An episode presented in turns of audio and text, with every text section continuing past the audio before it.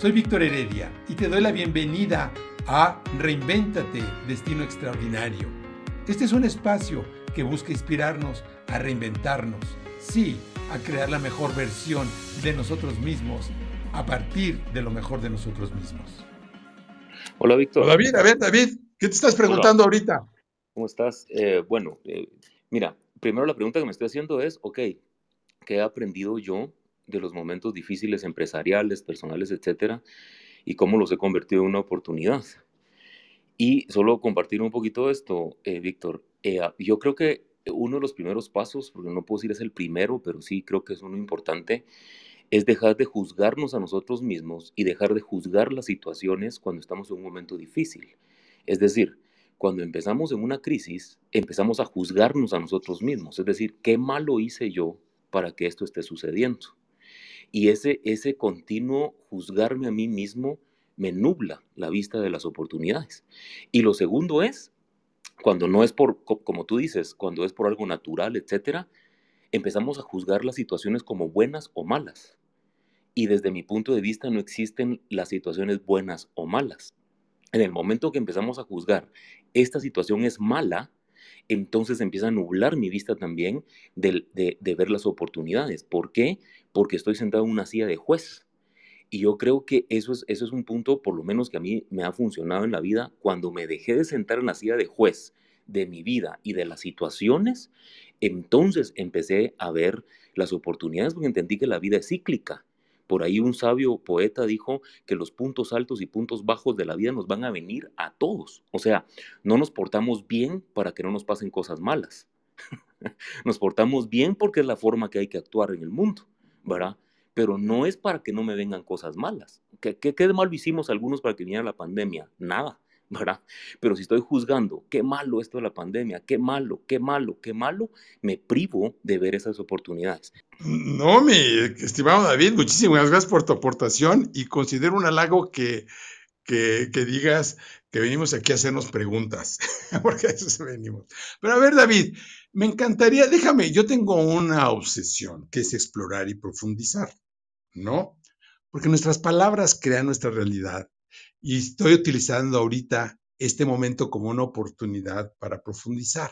Me encantó lo que, lo que compartiste. Digo, me encantaría que en otra ocasión pues platicáramos más también, por ejemplo, de tu experiencia como, como emprendedor. Pero usaste la palabra juicio. ¿Tú eres juez? Sí, a, veces sí me encuentro... Ajá, a, veces, eh, no lo soy, pero a veces sí me encuentro juzgando personas, juzgando situaciones, juzgándome a mí mismo, esto se debe haber hecho distinto, yo lo hubiera hecho diferente, esta persona se equivocó en esto, en aquello, etc. Entonces, eh, no deberíamos serlo, pero en alguna medida todos estamos eh, con, con, esa... Pero, pero ¿no crees que es bueno juzgar desde el punto de vista de evaluar, desde el ah. punto de vista de ponderar, desde el punto de vista de analizar, ah, desde el punto de vista ¿Sí me entiendes? Sí, lo que pasa es que aquí ya usaste otras palabras que sí son válidas, evaluar, analizar, etcétera, pero juzgar de alguna manera implica condenar una cosa como buena o como mala. Evaluar no, analizar no. Juzgar si es esto es malo, por lo tanto siempre va a estar malo. Estoy lanzando un juicio.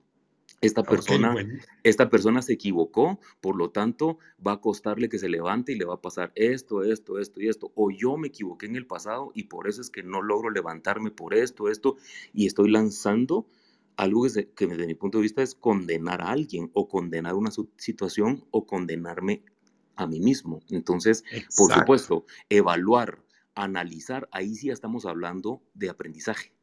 Ok, yo quiero aprender de esta situación quiero aprender de este error que cometí, pero sin condenarme, sin decir qué malo soy, si lo hubiera hecho distinto, es que yo fui el que me, eh, me, equivoqué, etc. Entonces, creo que ese es, ese, es, como un, como que ese juicio lo deja cojo a uno para el tema.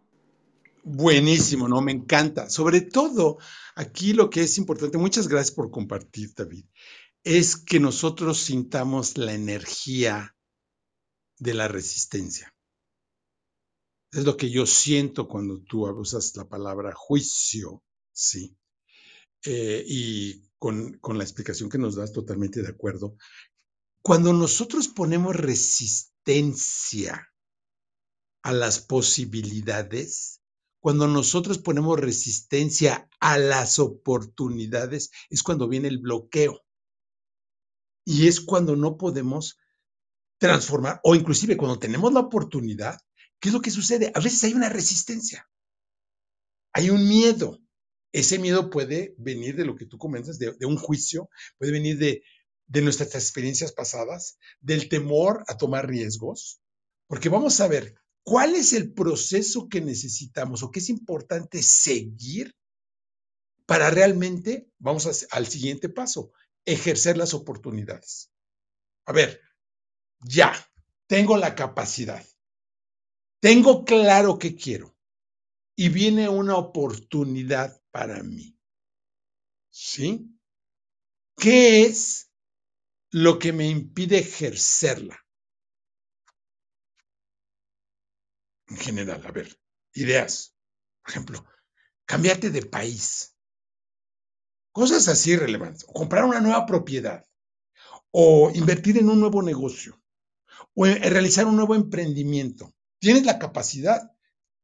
¿Qué es lo que a veces nos limita a tomar una decisión? Porque es un tema de decisión, ¿no?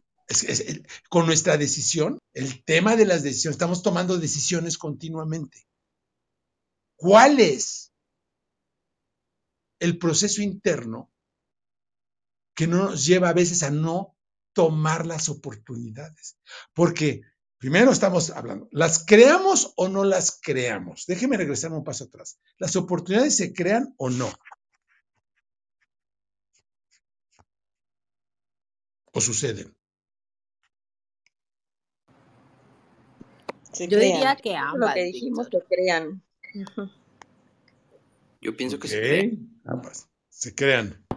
yo creo es paradójico. Yo creo que se crean y otras y otras este aparecen.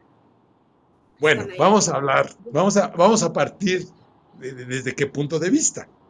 Si nosotros tomamos como una, como, como punto de partida las leyes naturales, pero es importante también conectar con las leyes naturales. Si nosotros vivimos en un mundo de causalidad, todo tiene una causa que viene de una intención, todo absolutamente, todo en el universo. No hay nada que esté fuera de esa ley, por eso es una ley. No estoy hablando de una ley humana, estoy hablando de una ley que da lugar al, al universo. La esencia del universo es libertad. Qué hermoso. La esencia del universo es libertad. El poder creativo se manifiesta ejerciendo su propia libertad que no tiene límite. En la forma de los cinco, ¿se acuerdan del CID y del universo? De los cinco poderes. Manifestación, sostenimiento, disolución, ocultamiento y revelación. Entonces, si todo tiene una intención que se traduce en una manifestación, entonces todo lo que sucede en nuestro mundo, fíjense, aquí cambia la palabra, lo que sucede en el mundo, de lo que sucede en mi mundo, todo lo que sucede en mi mundo, primero vamos a ponerlo como una posibilidad, ¿no? No como una verdad, para que no, no nos despeinemos algunos, ¿no? Vamos a verlo como una posibilidad. Imagínense la posibilidad, estamos hablando de posibilidades, ¿no? Que nosotros seamos la causa de nuestro mundo. ¿Cómo la ven? Si eso es cierto, todas las posibilidades que vemos, yo soy causante de esas posibilidades. Y las oportunidades, yo soy causante también de las oportunidades. Si la esencia del universo es la libertad. Pero eso requiere ¿Qué requiere para tomar esa postura? ¿Qué se requiere para tomar esa postura de que yo soy el creador de mi propia realidad? ¿Qué se requiere? Vencer el miedo y ser responsable. Ser responsable, ok, ok, ¿de qué? Eh, pues en primer lugar del bienestar de uno mismo y a partir de ahí, a partir de procurar nuestro propio bienestar, podemos expandirlo poco a poco a las personas que nos rodean, a nuestra familia, a nuestros amigos, a nuestros pacientes, en mi caso. Ok, perfecto, Cristian, muchísimas gracias. Déjame ponerme un poco más filósofo. Si la esencia del universo es la libertad, quiere decir que yo tengo la libertad de decidir lo que yo quiera. Entonces, en mi mundo, yo puedo decidir asumir mi propia libertad o no. En pocas palabras, mi mundo es mi propia creación. Si yo decido tomar esa postura, es parte de mi libertad. Por eso este razonamiento es irrefutable. Va de nuevo. La esencia del universo es la libertad. Quiere decir que todo ha sido causado por la libertad, que en el ser humano, en, el yoga se le conoce como suatantria, el poder ilimitado de la conciencia suprema para manifestarse, hacer los cinco siddhis del universo, manifestación, sostenimiento, disolución o destrucción, ocultamiento y revelación. En el ser humano se da como el libre albedrío. ¿ok? Entonces, ¿eso qué quiere decir? Que tenemos el poder de decidir. Y gracias a ese poder podemos también negarlo. O sea, yo puedo decidir que eso no es verdad. Y eso confirma que tengo yo libertad de decisión. Por eso es irrefutable. Víctor, ¿me permites hacer un comentario? Adelante, ¿quién está tomando la palabra? Somos muchos aquí arriba, muy bien. Sarita, Sarita, que aquí, adelante, aquí Sarita. juega un papel muy importante la conciencia. ¿En qué estado estamos? ¿Estamos permitiendo o estamos tomando todo eso que tú acabas de decir, tomar esas decisiones y esa responsabilidad? ¿En qué nivel de conciencia? ¿Estamos siendo conscientes? ¿Estamos siendo inconscientes o simplemente estamos dejándonos llevar por las emociones? Totalmente de acuerdo. Ahora, ¿cuál es la definición de la palabra conciencia? ¿Qué significa la palabra conciencia? La conciencia tiene dos acepciones. Darme cuenta y poder creativo. En mi conciencia está mi poder creativo. Entonces, cuando asumimos esa capacidad de crear, cuando asumo mi libertad para crear, ese es el salto mortal de la vida. Tenemos una sala grabada donde hablamos nada más de ese tema. El salto mortal, así se llama. Hace como 100 salas. ¿Cuál es el salto mortal? En el que yo asumo mi libertad para crear mi propio destino. Porque si soy víctima, no hay nada que hacer. No hay nada que hacer. Si soy víctima, no, no hay nada que hacer. Ahora, nosotros estamos en una tensión entre el mundo externo y el mundo interno. Todos en- como seres humanos lo que buscamos, y en general toda la naturaleza, busca qué? Un bienestar exterior y un bienestar interior. Eso es lo que buscamos en el fondo. En el mundo material, ese bienestar es salud y placer, En el mundo, en la dimensión, en la medición física. En la dimensión emocional, lo que buscamos es paz y felicidad interna. En el mundo más profundo mental, lo que queremos es amor y compasión.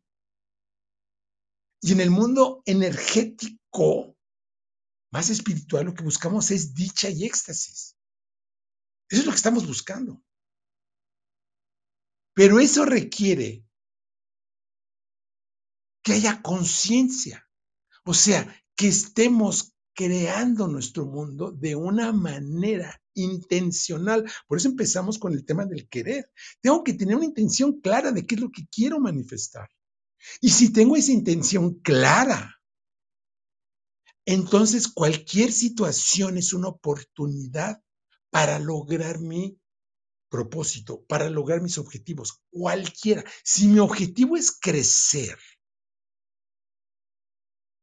si mi objetivo es expandir mi conciencia, si mi objetivo es crear la mejor versión de mí mismo, por eso es tan apasionante el tema de la reinvención, porque lo que hacemos al reinventarnos es crear la mejor versión de nosotros mismos. ¿Para qué? Para crear el mundo en su mejor versión, por lo menos mi mundo, y el mundo de, de- los quienes me acompañan en proximidad. Y eso requiere un trabajo de autoconciencia continuo, continuo. ¿Qué pregunta me estoy haciendo? ¿Por qué es tan importante la pregunta que me estoy haciendo en este instante? Porque la pregunta que me estoy haciendo determina mi enfoque.